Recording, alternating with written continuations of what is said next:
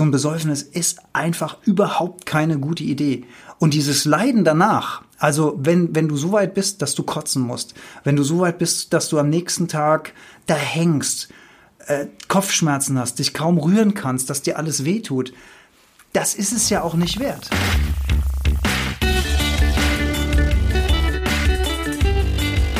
Die Heldenstunde, euer Podcast für ein gesundes und bewusstes Leben. Das ist die Heldenstunde und hier spricht euer Gastgeber Alexander Metzler. Heute endlich mal wieder nicht ganz allein am Mikrofon, sondern an meiner Seite meine bezaubernde Go Joli. und charmante Co-Moderatorin Yolanda. Hey Joli. Hallo da draußen. Wo hast du denn gestickt die ganze Zeit? Ja, wo habe ich gesteckt? Gute Frage. Du hast einfach, äh, du, du, du, du machst, du produzierst sehr viel Content, würde ich sagen. Da komme ich überhaupt nicht hinterher. Ja, das stimmt. Und außerdem war ich viel unterwegs. Also es war überhaupt nicht deine Schuld. Ich war ja in verschiedenen Kontinenten unterwegs, in meiner Rolle als Joomla Vice President, die ich ja auch immer noch inne hatte. Und da war es schwer, sich abzustimmen. Deswegen im März auch wenig Folgen. Umso schöner, dass du heute mal wieder da bist und nachfassend zur letzten Folge, wo es um den Biowein ging. Ich hatte es ja Das hat angekündigt. dir ja keine Ruhe gelassen. Ja, ne? ich hatte es ja schon angekündigt äh, am, am Ende der Folge Marvel-mäßig nach dem Abspann nochmal, dass da noch was kommen muss. Das hat mich tatsächlich ziemlich beschäftigt, weil es ging mir ja in der Folge hauptsächlich um zweierlei. Erstens, ist Bio-Wein für uns gesünder, ja oder nein? Die Frage hat der Eggi ganz klar mit Nein beantwortet, insofern auch konventioneller Wein nach den korrekten Richtlinien hergestellt wird, kann man das nicht sagen.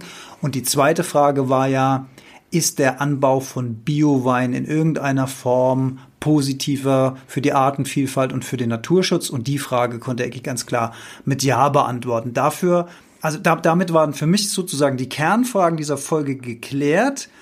Dennoch hat es in mir gegärt, im, Was ein schönes Wortspiel. im wahrsten Sinne des Wortes, weil ich habe mir natürlich überlegt, okay, wir sind hier ein Podcast für Gesundheit und Bewusstsein. Und ich habe es, glaube ich, auch kurz in der Folge gesagt, dass ich natürlich in so einem kleinen Konflikt bin und so. Aber der Konflikt wurde eigentlich größer und größer in mir, je länger ich an dieser Folge gearbeitet habe, weil ich mir gesagt habe, mache ich mir da eigentlich selbst was vor? Weil für mich, ich habe es ja gesagt, ich bin in Rheinhessen aufgewachsen. Zum Beispiel Wein gehört hier in unserer Kultur sozusagen zum Abendbrot dazu. Das ist was völlig Normales. Ich bin aufgewachsen zwischen Weinreben. Es gibt hier in verschiedenen Orten Weinfeste. Es gibt in Mainz. Es gibt auch sogenannte Funselfahrten. Das sind Planwagenfahrten, wo man äh, munter zusammensitzt, äh, durch die Weinberge fährt und Wein trinkt. Das hatten wir doch auch ganz am Anfang der Heldenstunde mal, wo ich mein, äh, wo ich mein Morgenprogramm angefangen habe und bin dann auf dem komischen Bierwagen eingeschlafen. Das Stimmt. erinnere ich mich noch dran. Müsste mal ganz am Anfang hören, Folge zwei oder drei oder sowas. Naja, jedenfalls ist das ja Teil unserer Kultur und Alkohol ist ein allgemein gesellschaftlich akzeptierter Bestandteil des sozialen Lebens. Ich würde sogar noch weitergehen. Ich würde sagen, es ist nicht nur gesellschaftlich akzeptiert. Also ich finde, du musst teilweise auch trinkfest sein, um anerkannt zu sein. Gerade als Frau, da kann ich ein Liedchen von singen. also es ist tatsächlich so, dass es auch erwartet wird, dass man mittrinkt, dass man sich sonst auch ganz leicht ausschließt und als Außenseiter dasteht. Ja, das kenne ich auch. Auch vor allen Dingen auch dieses, wenn man auf einer Party war, wo getrunken wurde und man geht. Dieses typische, komm einer noch, komm, wir trinken nur einer, komm, ein Schnaps noch. Also auch, auch dieser Druck, ähm, den kenne ich auch sehr, sehr gut. Und um, um den Bogen zu schließen zu, zu meinem, zu, zu dem Gären in mir selbst. Ich bin ja zum Beispiel ganz klarer Gegner vom Rauchen.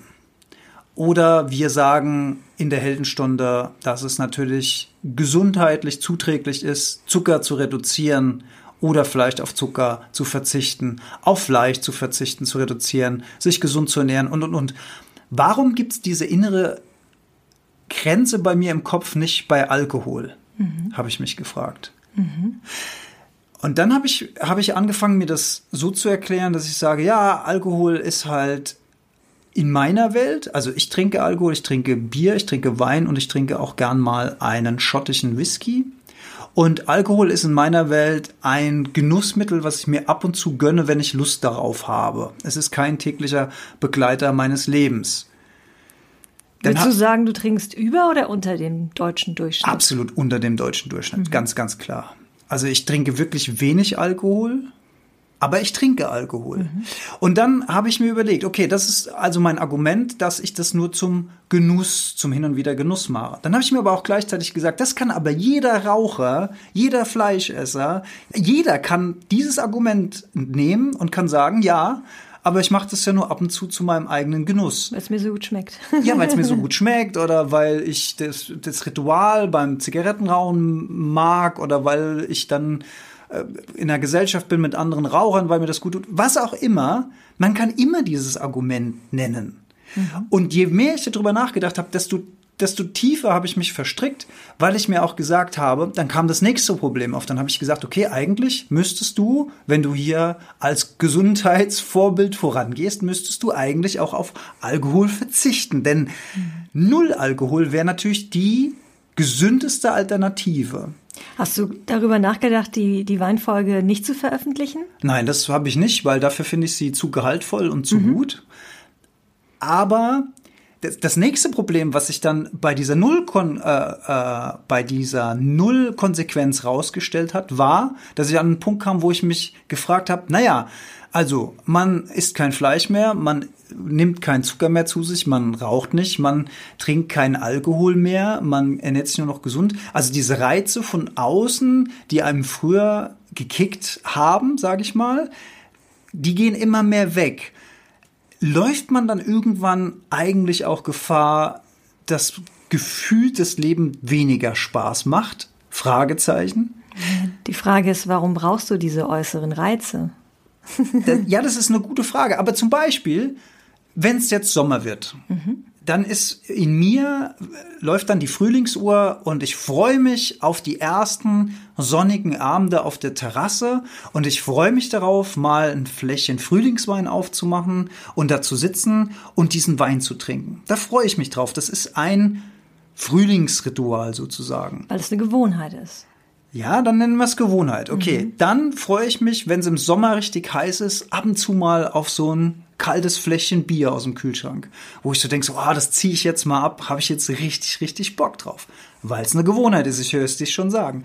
Im Winter gibt es die Momente, wo ich in meinem Schaukelstuhl sitze, mich entspanne und dann habe ich Bock, einen kleinen, wirklich kleinen, aber ich habe Bock drauf, einen schottischen Whisky zu trinken weil es eine Gewohnheit ist, weil es ein Ritual ist.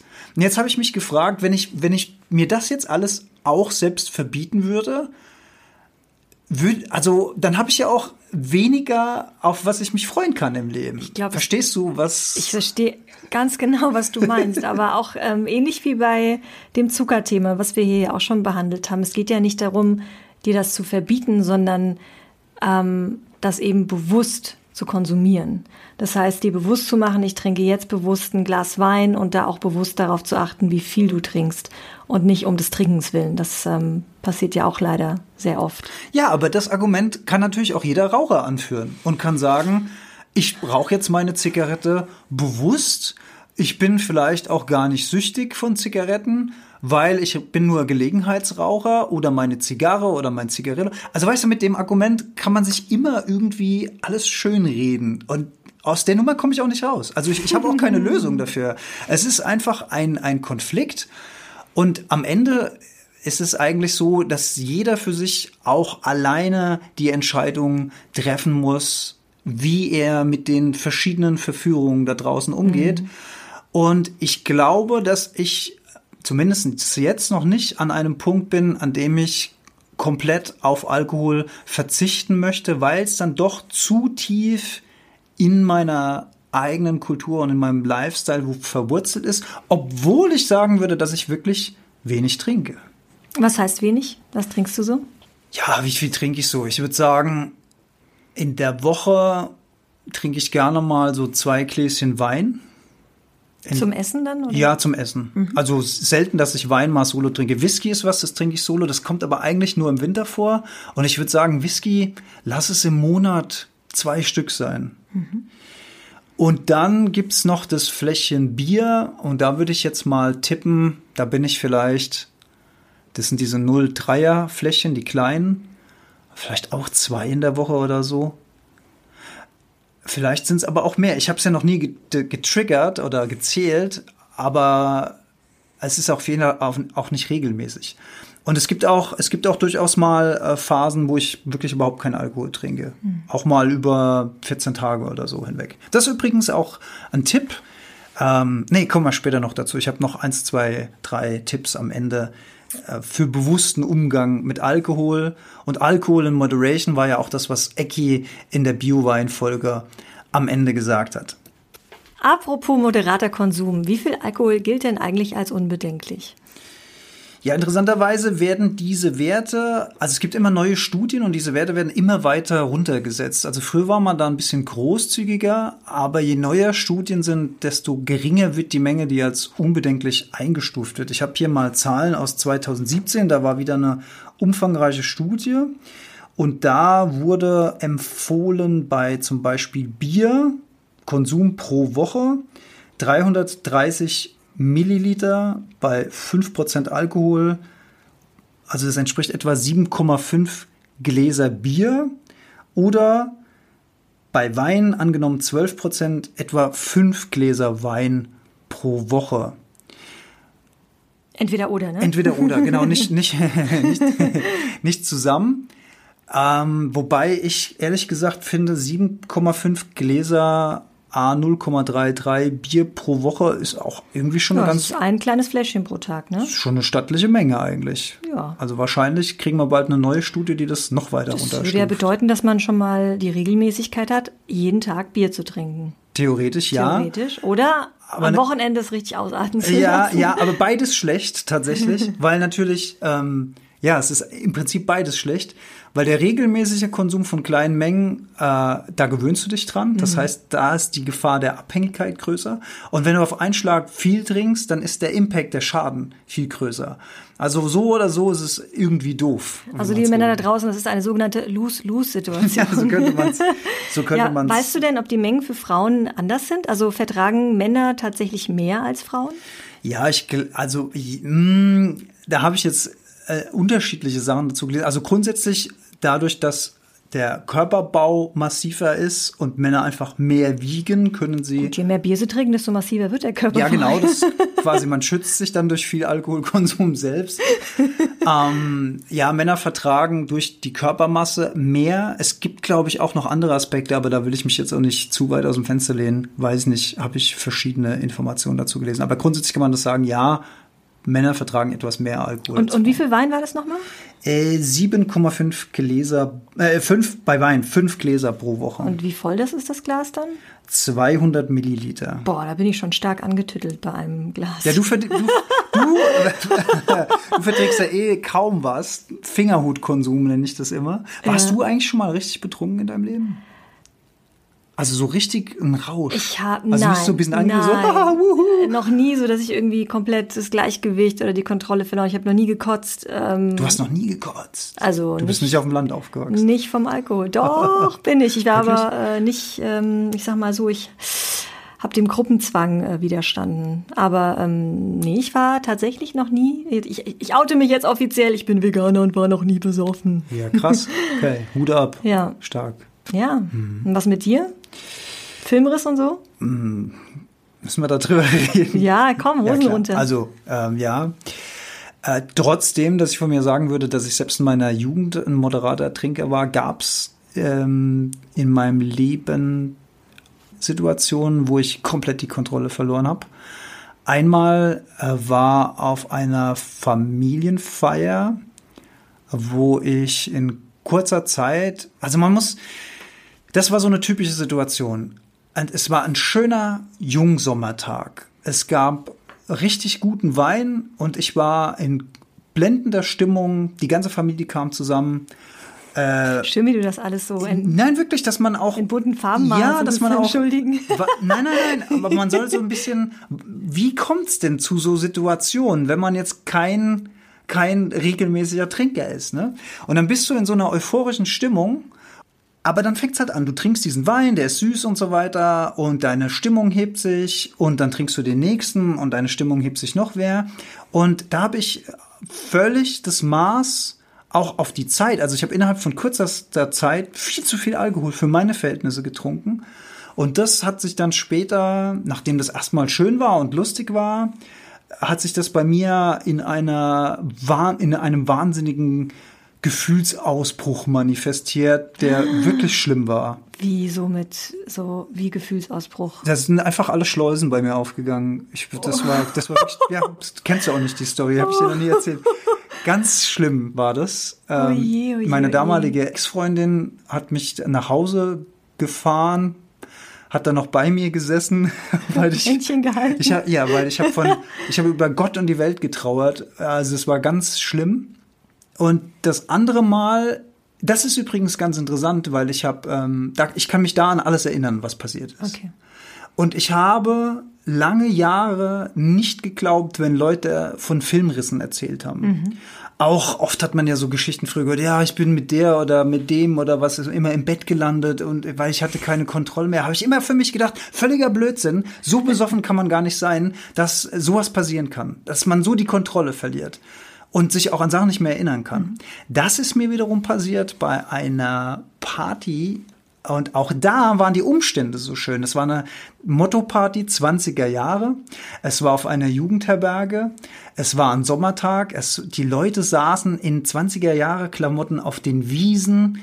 Es war eine wahnsinnig tolle Stimmung. Es waren auch tolle Frauen da gewesen. Und ich habe mich einfach so wohl gefühlt, weil es waren wirklich äh, richtig nette Leute. Ich habe neue Leute kennengelernt. Und ähm, der Tag über war einfach toll. Es war viel Sonne. Man hat moderat ein bisschen was getrunken. Dann wurde es später dunkler. Und ich weiß noch, dann gab es ein größeres Feuer, da haben wir alle drumherum gesessen und es kreiste eine Wodkaflasche um das Feuer herum. Wir hatten so kleine Schnapsgläschen und dann hat man immer, wenn die Flasche kam, hat man sich wieder ein Schnapsgläschen. Und komm, wir trinken einer und so weiter. Und die Mädels gut drauf und ich gut drauf und dann steigerte man sich so rein und irgendwann habe ich auch da die Kontrolle verloren und habe diese, als diese Wodkaflasche dann wieder ankam. Aber merkt man diesen Turning Point Nein, nicht? das ist, das ist ja die? Scheiße. Du merkst Echt das krass. ja nicht. Du bist euphorisiert und dann kam die Wodkaflasche und dann habe ich was gemacht, das würde ich im normalen Leben nie machen. Ich habe diese Wodkaflasche halt direkt angesetzt und aus der Wodkaflasche angefangen zu trinken. Und ich habe und das fiese war, diesen Alkohol habe ich überhaupt nicht gespürt. Ich war halt einfach nur gut drauf und und habe dann angefangen, das Zeug abzuziehen. So und dann dann als ich dann irgendwann gesagt habe, oh, ich muss jetzt mal für kleine Jungs und so, dann bin ich aufgestanden und als ich aufgestanden bin, hat das wie Thors Hammer sozusagen zugeschlagen. Ich weiß noch, von der Feuerstelle ging es so fünf Stufen hoch zu so einem Platz, wo dann auch die Gebäude waren, wo auch die Toiletten waren. Und ich konnte diese Stufen nicht mehr hochlaufen. Ich musste mich an dieser Steinwand festhalten und mich sozusagen diese Treppen hochhangeln und ich hab's, ich hab verstanden, dass mein Körper mir nicht mehr gehorcht, aber ich habe nicht verstanden, warum. Weil das so plötzlich kam. Und das war so krass. Und ab dem Moment gingen die Filmrisse los. Dann weiß ich nur noch einzelne Fetzen.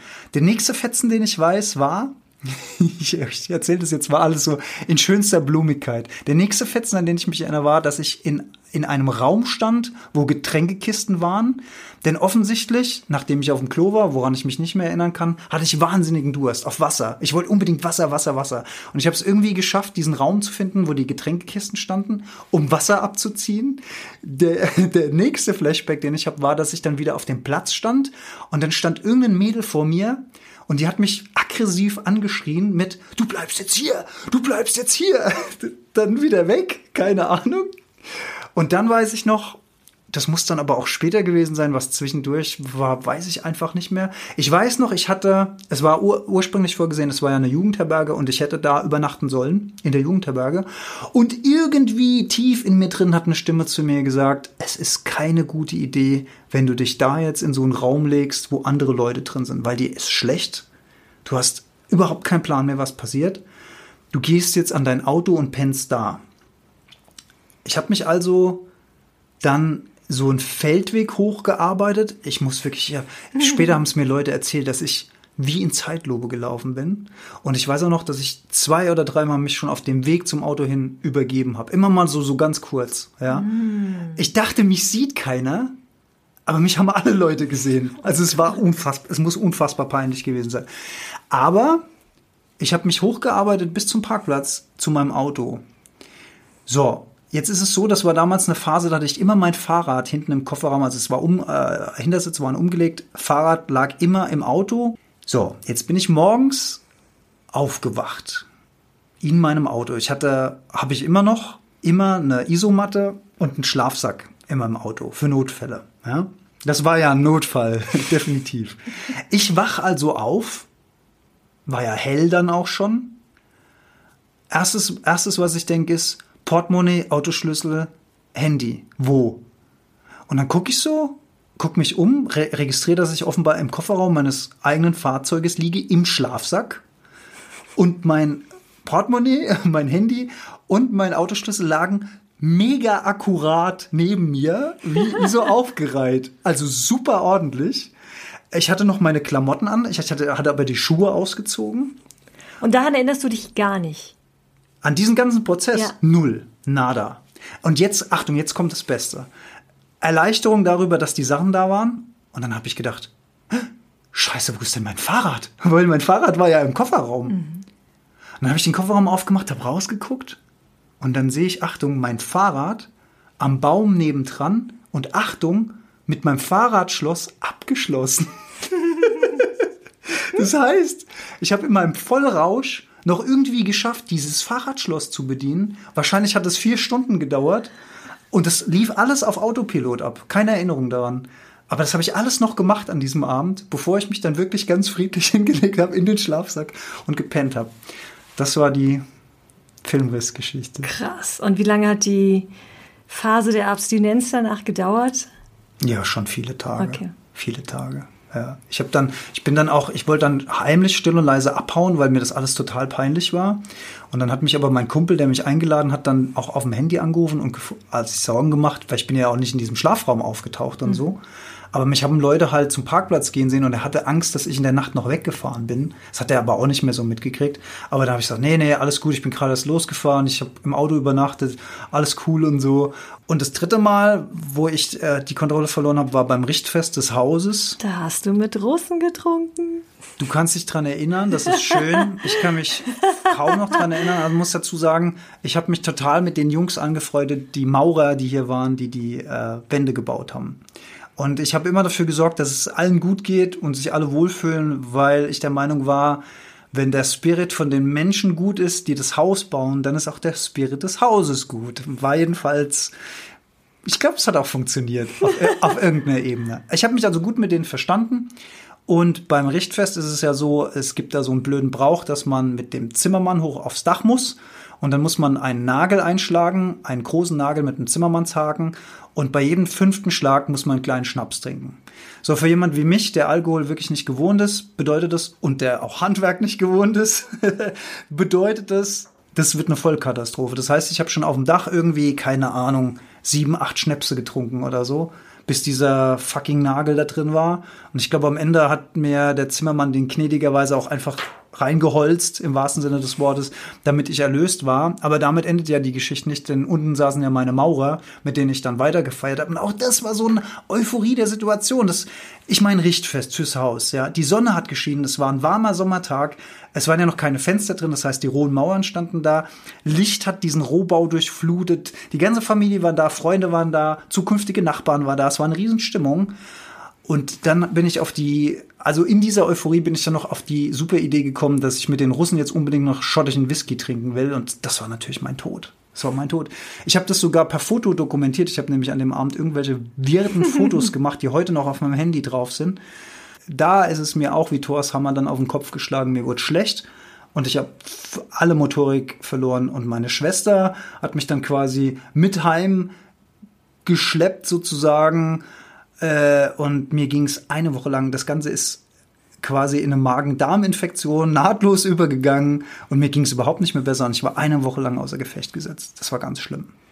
Das war aber das letzte Mal, dass ich betrunken war. Ich finde es ich finde es äh, spannend, dass du immer sagst, es war, es war so ein euphorischer Ja, Moment, ja, ja. weil ich glaube, dass viele, viele wirklich den Alkohol brauchen, um locker und gesellschaftsfähig zu werden, um irgendwie, weiß ich nicht, also äh, sich einfach locker zu machen und äh, gut gelaunt, also das ist jetzt ein bisschen Hörensagen, weil ich habe, ich brauche das Gefühl nicht oder ich habe das Gefühl ja nie gehabt, aber ähm, das ist halt dann auch äh, speziell gefährlich, wenn du den Alkohol brauchst, um irgendwie mitfeiern oder ähm, ja mitfeiern zu können oder wie auch immer oder Teil so des Ganzen zu sein. Ne? Also das war bei dir nie so. Es war immer, war immer cool und es hat immer geil geschmeckt und äh, es war einfach immer ein schöner Moment. Ja, ja. Und bei, bei mir speziell war es so, ich hatte immer das Gefühl, dass Alkohol die Grundstimmung, in der ich mich gerade befinde, verstärkt. Also es war, ähm, vielleicht habe ich mir das, nein, das ist schon meine Erfahrung. Also zum Beispiel, wenn ich schlecht drauf bin und Alkohol trinken würde, dann würde das nicht dazu führen, dass ich gut drauf bin, sondern dann wäre ich noch schlechter drauf oder noch trauriger oder noch deprimierter. Während wenn ich schon eine gute Grundstimmung habe, dann kann Alkohol meine Stimmung dann noch erhöhen, verbessern. ja, das ist schon mal gut, dass du es weißt. Und wie kannst du dich jetzt schützen, wenn du wieder in so eine tolle Situation kommst und Ich alles passt? und- glaube, ich glaube, mit den Jahren wird man immer weiser. Ich würde nicht sagen, dass ich davon hundertprozentig gefeit bin, dass mir das nicht nochmal passieren könnte. Aber die Wahrscheinlichkeit wird immer geringer, weil die Erfahrung nach diesem Richtfest, wo ich dann, wo mir wirklich eine Woche lang kotzübel war, wie, warum das dann nahtlos in Magen-Darm überging, keine Ahnung. Aber das war wirklich Leiden ohne Ende. Das war nicht nur ein Kater am nächsten Tag und dann ging's abends wieder so einigermaßen, wie man das so kannte, sondern das war wirklich, also da habe ich mir eigentlich geschworen, dass mir das nicht mehr passiert. Und jetzt, wo ich mich auch ein bisschen mehr mit Alkohol und sowas bewusster auseinandergesetzt habe, das ist auch einfach zum Besäufen, es ist einfach überhaupt keine gute Idee. Und dieses Leiden danach, also wenn, wenn du so weit bist, dass du kotzen musst, wenn du so weit bist, dass du am nächsten Tag da hängst, äh, Kopfschmerzen hast, dich kaum rühren kannst, dass dir alles wehtut, das ist es ja auch nicht wert. Also da, da ist def- definitiv in meiner Welt eine Grenze überschritten, die es nicht wert ist, dass man diese Leiden danach hat, finde ich. Bis zum gewissen Punkt, ich denke auch dieses typische, was bei Männern passiert, die aufs Klo gehen oder zum Pinkeln gehen, wenn Männer einen gewissen Alkoholpegel haben, dann gibt's diese berühmten Situationen, dass man am Pinkeln ist und man guckt links und rechts und grinst sich gegenseitig an. Was? Ja, das ist so, Habe ich noch nie das gehört. ist so, es fühlt sich sogar im besoffenen Zustand dämlich an, aber es ist so. Es ist wie so eine geheime Kommunikation zwischen Männern, die sich in dem Moment zu verstehen geben, ja, ist ein cooler Abend. ist wirklich so. Dieses typische Grinsen bei Männern beim Pinkeln. Und ähm, ich sag ja, bis zum gewissen Punkt macht es alles Spaß und ab einem gewissen Punkt kippt es ins Unangenehme. Es gibt, und ich glaube, Menschen äh, reagieren sehr verschieden auf Alkohol. Es gibt ja auch diese typischen Leute, die dann aggressiv werden. Das hatte ich zum Beispiel nie. Es gibt Leute, die Streit suchen, wo es in Schlägereien ausartet. Das hatte ich nie. Ich bin nie aggressiv geworden durch Alkohol. Ähm, ich hatte immer, wo, wobei, wenn ich aggressiv gewesen wäre und Alkohol getrunken hätte, wenn es denn wirklich so ist bei mir, dass es immer die Grundstimmung verstärkt, wäre ich vielleicht noch aggressiver geworden. Ich weiß es nicht. Kenne ich, kenne ich so nicht die Situation. Aber du hast die Situation gehabt, dass du traurig warst und noch trauriger geworden bist. Ja, das kenne ich. Genau, das, das kenne ich. Das ist definitiv der Fall. Ja. Hm, ja, und, und mit dem, mit dem ganzen äh, Gedankenpaket, das kam mir alles so beim Schnitt der Bio-Wein-Folge. Und vielleicht bin ich da auch mal wieder zu verkopft. Aber was ist denn jetzt die Lösung? Also ist die Lösung, alles wegzulassen? Ist das die Lösung? Also ist das die, Ich glaube, das muss jeder für sich selbst ist entscheiden. das, ist das der Weisheitsletzter Schluss? Also ich habe für mich überlegt, ich würde zumindest gerne mal wieder für mich persönlich eine Challenge machen. Oh, wir müssen noch mal wieder über Challenges reden, ganz wichtig. Über deine. Oh, Meine das Challenge? Welche Challenge Ach, deine? Zucker-Challenge. Ach so. Deine, deine Vegan-Challenge. Der, das müssen wir alles, ah, das müssen wir alles bald mal wieder besprechen. Ja, mein Leben ist eine einzige Challenge. Die Lebenschallenge. Also, ähm, ja, jeder muss es für sich selbst entscheiden. Aber dass es einfach nur ein Genussmittel ist, ist ein Totschlagargument, was für alles gilt. Damit rette ich mich nicht am Ende des Tages, sondern ich muss einfach sagen, okay, an dem Punkt bin ich selbst einfach auch ein Stück weit unvernünftig. Was macht dir denn so viel Sorgen daran, an deinem eigenen Alkoholkonsum? Hast du, hast du Angst vor Schäden oder worum geht's dir? Oder geht's einfach nur darum, dass du einen Podcast über Gesundheit machst? Wirklich, und- das okay. ist es. Ja. Okay. Ich habe mich halt gefragt, inwiefern ist es vereinbar, dass man auf der einen Seite Tipps und Tricks geben will für Gesundheit und Können wir mal die. Hörer fragen? Ja. Liebe Hörer, Ja, frag ist es mal. okay, wenn Alex, ähm, was hast du gesagt, zwei Bier, nee, zwei Wein und äh, Zwei Bier. zwei Bier pro Woche trinkt? Ist er damit noch glaubwürdig? Ja, ich würde sagen, da sagen jetzt viele schon, das ist schon in Ordnung. Aber ist es wirklich in Ordnung? Ich meine, es gibt ja, es gibt ja Völker, die trinken keinen Alkohol. Es gibt Kulturen, da ist Alkohol äh, geradezu fremd. Das wird abgelehnt. Da ist eine Null-Alkohol-Grenze. Ich meine, es ist ein Zellgift, das dürfen wir nicht vergessen. Und auch ähm, diese ganzen Langzeitschäden bis hin zur Alkoholsucht und Familien, die zerbrechen wegen Alkoholsucht.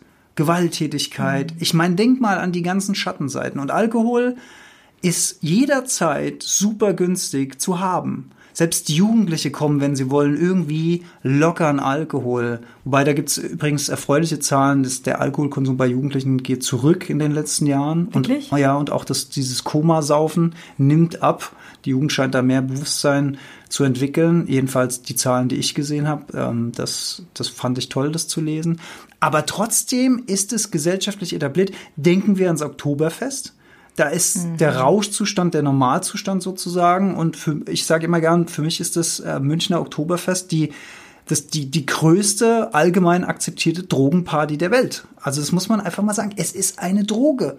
Und man kann sich ja auch dabei fragen, warum lässt eine Gesellschaft oder auch eine Regierung legalen Drogenkonsum zu, der schädlich ist auf der einen Seite, Alkohol, und lässt sowas wie Cannabis wird verteufelt, was ja scheinbar viel weniger negative Einflüsse hat als Alkohol. Auf der anderen Seite, also ist man da doppelmoralig, spielt da auch die Alkohollobby wieder eine große Rolle, die irgendwo da drin steht. Wir haben auch immer noch Werbung für Alkohol. Äh, ganz, das, da wird ja auch wieder oft drüber diskutiert, ob sowas sein darf oder nicht. Wir haben Bierwerbung bei in Sportveranstaltungen und so weiter und so weiter. Also ja, das kann man sich schon fragen, ob das normal ist, nur weil wir es alle als normal empfinden, oder ob sich da doch irgendwas tut in der Welt, was eigentlich schon ganz schön Stimmt, sind sogar Sponsoren. Für, ja, Sponsoren, ja, Bier, Biersponsoren und und so, ja, fragt man sich natürlich schon. Äh, wo wir gerade bei, bei Biermarken sind, ähm, ich will jetzt keine nennen, aber zum Beispiel, ich finde alkoholfreies Bier, es gibt ein paar Sorten, die sind super lecker. Ich finde das ein geschmacklich, ein wunderbares Ding, auch ein kaltes alkoholfreies Bier im Sommer zu trinken, äh, finde ich geschmacklich mittlerweile. Also früher, zu Veters Zeiten, gab es, glaube ich, nur eine einzige etablierte alkoholfreie Sorte, die hatte einen recht mm, eigen tümlichen Eigengeschmack, sage ich mal. Also das konnte man jetzt, glaube ich, nicht so mit Biergeschmack vergleichen. Aber mittlerweile, die alkoholfreien Sorten, die es mittlerweile auf dem Markt gibt, da, ähm, die können sich wirklich sehen lassen. Gibt es eigentlich alkoholfreien Wein? Du Ja. Gibt's? Ja, Also so richtigen, also es gibt alkoholfreien Sekt. Aber das sind immer so süße Plörre, oder? Ja, es ist dann immer relativ süß. Also ich glaube, alkoholfreien trockenen Wein habe ich noch nicht. So äh, einen schönen, noch nicht schweren. Spanier alkoholfrei. Das ist ja auch so ein Ding, der, der geht dann immer als Kinderwein durch. Wieso, ähm, also, wieso trinken sowas nur Kinder? Also man geht automatisch davon aus, dass ein erwachsener Mensch, Frau, Mann, Wein trinkt. Mhm. Ja. Möglicherweise aber auch schon ein Trick der Industrie, auch Kinder und Jugendliche ranzuziehen. Da auch Thema Alkopops an der Stelle natürlich. Also alkoholische Getränke, die an sich erstmal gar nicht schmecken vielleicht, werden mit, äh, mit süßem Zeug angereichert, damit es einfach geil schmeckt und so ein Gewohnheitseffekt eintritt.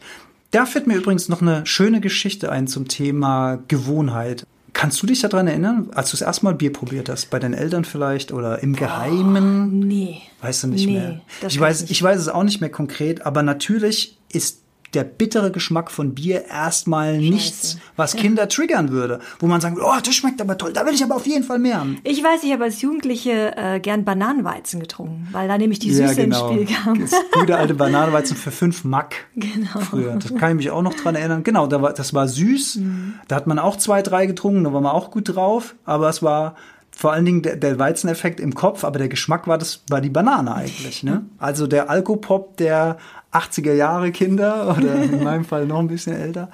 Ähm, aber zum Thema, ich habe ja gesagt, ich trinke im Winter gern mal als Genuss einen schottischen Whisky. Weil ich mit schottischem Whisky auch, ich bin großer Schottland-Fan, ich reise da gerne hin. Ich mag diese mystische Landschaft, ich mag die Highlands, ich mag das Heidekraut, ich mag die Schafe, ich mag das viele Wasser da, ich mag auch den Regen. Und all das ist in meinem Gehirn verknüpft mit dem Geschmack des Whiskys. Warum? Weil ich meinen allerersten Whisky in Schottland getrunken habe, bei meinem allerersten Whisky-Urlaub. Komme ich gleich noch drauf zu sprechen. Und später, ich bin mittlerweile sehr, sehr oft nach Schottland gereist und es war immer klar, dass man in Schottland Whisky trinkt. Das heißt, der Geschmack von Whisky und die Gefühlsebene von Schottland-Urlauben ist bei mir mega krass eng verknüpft. Ne, wir haben dann gezeltet. Isle of Skye sagt vielleicht dem einen oder anderen was. Old Man of Store, oben gezeltet, abends Feuer gemacht, eine schöne Flasche Whisky auf den Berg mit hochgenommen und den Whisky genossen. Toll. Also ist, ist, eine, ist eine schöne, ist eine schöne Erinnerung, die dann zu Hause auch tatsächlich dieses Gefühl kommt beim Genuss von Whisky dieses Schottland-Urlaubsfeeling. Man besucht dann auch dort auch mal so eine Destillerie, weil schottischer Whisky gehörte da auch quasi zur Kultur. Man guckt sich den Herstellungsprozess an. Man ist begeistert von diesen Brennblasen, dieser, dieser Geruch, dieser Maische. Das, glaube man vergisst ja auch so wahnsinnig viel. Ne? Glorifiziert doch den Alkohol hier nicht so. Ich will nur sagen, was alles im Gehirn damit verknüpft wird. Man hat dann so eine wunderschöne Führung durch so eine wirklich schöne Distillerie. Man sieht alte Eichenfässer, Sherryfässer, wo dieser Whisky drin gelagert wird. Man hat diese alten Gewölbe und das sind alles dann an, am, an, am Ende, nachdem man dann so richtig angefixt ist, gibt's dann natürlich eine Verköstigung und dann schmeckt es vor Ort natürlich noch, noch zehnmal geiler, als es dann wirklich zu Hause schmeckt. Das ist ja immer so mit so Urlaubssachen. Aber man wird schon krass verknüpft. Und jetzt möchte ich noch kurz die Geschichte erzählen von meinem allerersten Whisky, den ich getrunken habe. Das war äh, bei meinem allerersten Schottland-Urlaub. Und das war Rob Roy Whisky. Rob Roy ist so eine historische Figur in Schottland. Ist ja jetzt auch egal. Auf jeden Fall, das waren so kleine Probiergläschen aus Plastik. Und man durfte da tasten, also ein Whisky-Tasting machen. So, und jetzt kommt's. Dieser allererste Whisky, den ich getrunken habe. Und das Hat dir überhaupt nicht geschmeckt? Genau, das war jetzt kein schlimmer, also kein Lafroy oder irgendwas, wo Algen und Meersalz und toter Fisch drin ist, sondern ein relativ normaler Whisky. Und der war furchtbar. Der war wie Medizin. Mir haben, mir haben sich die Fußnägel aufgerollt und ich konnte, und ich hatte richtig Bock da drauf, weil ich wollte ja in diese schottische Welt eintauchen, aber das war für mich eine Vollkatastrophe und mir war völlig unklar, wie man sowas gut finden kann. Aber ich glaube, der Geschmack der meisten Genussmittel ist gelernt. Ich meine, denk mal an, an Bier, du hast es eben gesagt, Whisky, auch Kaffee. Also Auch, ja. äh, mein erster Kaffee hat mir nicht geschmeckt. Da, ich glaube, der war 90% Milch und ein Schuss Kaffee. Inzwischen trinke ich ihn schwarz. Ähm, was haben wir noch? Äh, Wein hat mir mit Sicherheit am Anfang auch nicht geschmeckt. Gut, Wein, wenn du dann noch so eine Spätleser bist, da ist dann halt viel Zucker, also sehr Ja, gut, süß. Das geht süßer, vielleicht ja, dann eher aber noch. Ja. so wie ich ihn heute trinke, also Ja. undenkbar, den als Teenager. Die trockenen, schweren Ja, Weine. Genau. Genau, es ist eine Gewohnheit. Man tastet sich mehr und mehr ran. Und heute bin ich jemand, der am liebsten solche wirklich salzigen, ähm, äh, jodhaltigen, also nach, nach Meer schmeckenden, nach Brandung schmeckenden Whiskys trinkt, äh, die ein Anfänger wie Galle ausspucken würde. Also alles das ist ein, ist ein Gewohnheitsprozess. Und der Körper sagt am Anfang auch erstmal No-Go, ja, auf gar keinen Fall. Und dann gewöhnt man sich daran. Und irgendwann findet man es gut. Und dann muss es eigentlich gesteigert werden mit noch exklusiveren Geschmacksnoten und so weiter. Aber auch da muss ich sagen, ein Whisky-Tasting zum Beispiel mit verschiedenen Sorten oder so ist natürlich eine Wissenschaft für sich und ist auch schön, weil man teilt eine Leidenschaft. Das würde ich so auch für Wein unterschreiben, für echte Weinkenner, die jetzt auch wissen, was für ein Wein kombiniert man mit welchem Essen, was passt zusammen, Schwere, ähm, Säure etc. Ja, aber ganz ehrlich, ja du kannst auch- auch, verschiedene Geschmäcker kombinieren, ohne Alkohol drin zu haben. Also du kannst so ein Essen kreieren, dass du nicht einen guten Wein brauchst, um deine Geschmacksexplosion auf dem Löffel zu haben. also nee, das Argument lasse ich nicht zählen. Ich sage ja nur, es, es gibt eine gewisse Leidenschaft, die Menschen miteinander verbindet, die in so einem Thema tief drin sind. Ne? Auch Winzer, die dann ihre verschiedenen Rebsorten kennen. Ich verstehe das schon. Ich verstehe, dass man für sowas eine Leidenschaft entwickeln kann. Nichtsdestotrotz, Alkohol ist ein Nervengift, Alkohol ist schädlich. Punkt. Ja, und jetzt stehen wir da. mit einem großen Fragezeichen am Ende. Was machen wir denn jetzt mit der Folge? Was ist denn die Ich gerne mal wissen, weiß denn jeder überhaupt, was er regelmäßig trinkt? Habt ihr euch mal darüber Gedanken gemacht, was ihr jeden Tag an Alkohol zu euch nehmt? Ist euch das bewusst überhaupt? Ja, hat man dafür ein Gespür oder geht richtig. sowas? Also du musst es quasi ja auch kurz selbst? überlegen, ja, ja, so zwei Bier, zwei Wein. Ich meine, gut, es variiert natürlich auch von Woche zu Woche, Ja, aber, variiert, ja. aber ich würde mal behaupten, die meisten müssen wahrscheinlich auch erstmal darüber nachdenken. Weil Dinge selbstverständlich im Genau. Alltag passieren, ohne Ja. dass man, ja, und dann sind wir auch wieder bei so einem Punkt Wertschätzung. Ne? Je häufiger und je normaler was zugänglich ist, desto weniger Wert hat das Ganze für uns. Erinnert mich gerade in die Markus Müller-Geschichte, auch am Anfang Mhm. der Heldenstunde, wo er diese Geschichte erzählt, wo er nach, ich glaube, vier Wochen Meditation vom Kloster sein erstes Bier trinkt, Mhm. diese Geschmacksexplosion. Also auf jeden Fall müssen wir am Ende einfach sagen, Alkohol, weniger ist mehr. Das kann man schon mal festhalten. Und ähm, ich habe hier äh, tatsächlich auch ein paar konkrete Tipps, wenn man jetzt sagt, ich möchte nicht komplett auf Alkohol verzichten. Also es, es, gibt, es gibt ein paar Ratschläge. Äh, Tipp Nummer eins lautet zwei alkoholfreie Tage pro Woche Minimum. Die habe ich locker. Ich habe eher so zwei Alkoholtage pro Woche, würde ich sagen. Sechseinhalb. Von wegen. Ja. Ach du. Ja, ich. Ja, du. Das stimmt. Ja.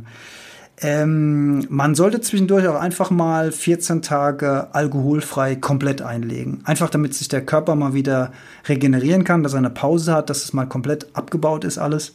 Also einfach mal gucken und auch gucken, komme ich denn 14 Tage klar ohne diese Gewohnheit? Und ist es dann tatsächlich nur eine Gewohnheit oder ist es vielleicht sogar schon eine Alkoholsucht, die sich da schleichend breit macht? Weil ich glaube, die Grenzen sind wirklich total fließend und schwierig zu sehen.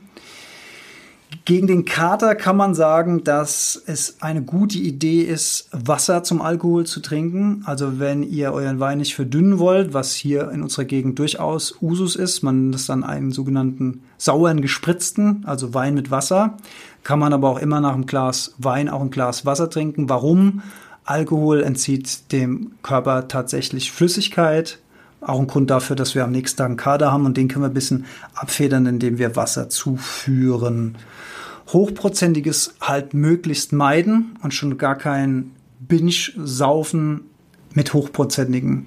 Gibt es das Wort Binge-Saufen? Ja, ich glaube, das gibt's. Ja, ich kenne nur Binge-Watching. Watching, Binge-Saufen, also Komasaufen. Al Alko Komasaufen, genau. Alkoholmissbrauch zu Hochdeutsch, ja. Und auch so gesellschaftliche Dinge ähm, zu durchbrechen möglicherweise, wie zum Beispiel auch Runden ausgeben. Runden ausgeben im Freundeskreis ist auch so eine Sache, was zu mehr Alkoholkonsum führt, als es wäre, wenn man einfach nur seinen eigenen Kram konsumiert. Weil klar, ey, guck mal, du, zum Beispiel, man steht mit sechs Kerlen an der Bar, jeder gibt eine Runde aus, Mhm. dann hast du sechs Bier erstmal. Und dann macht man das vielleicht zwei oder dreimal. So viel Bier würde man niemals Ja, trinken, das hat auch so ein bisschen was mit dem gesellschaftlichen, gesellschaftlichen Zwang. Druck, den du am Anfang gesagt hast, also da versuchen zu durchbrechen und versuchen, ja, für seine eigenen Werte sozusagen einzustellen, seine Grenzen zu kennen.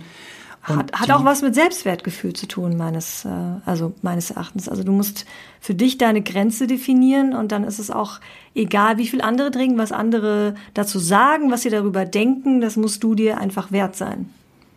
So wie bei allem anderen. Und Selbstwert im Sinne von, dass du dann auch stark genug bist, das auch einfach durchzuziehen. Durchzuziehen und Gegen- zu sagen, nee, ich möchte nicht mehr, das tut Ja. mir nicht gut und äh, jetzt Gegen- ist hier für mich Ende. Gegen das Gegröle der anderen, äh, stell dich jetzt an, komm, Äh, alle, schlappen. alle saufen wir noch.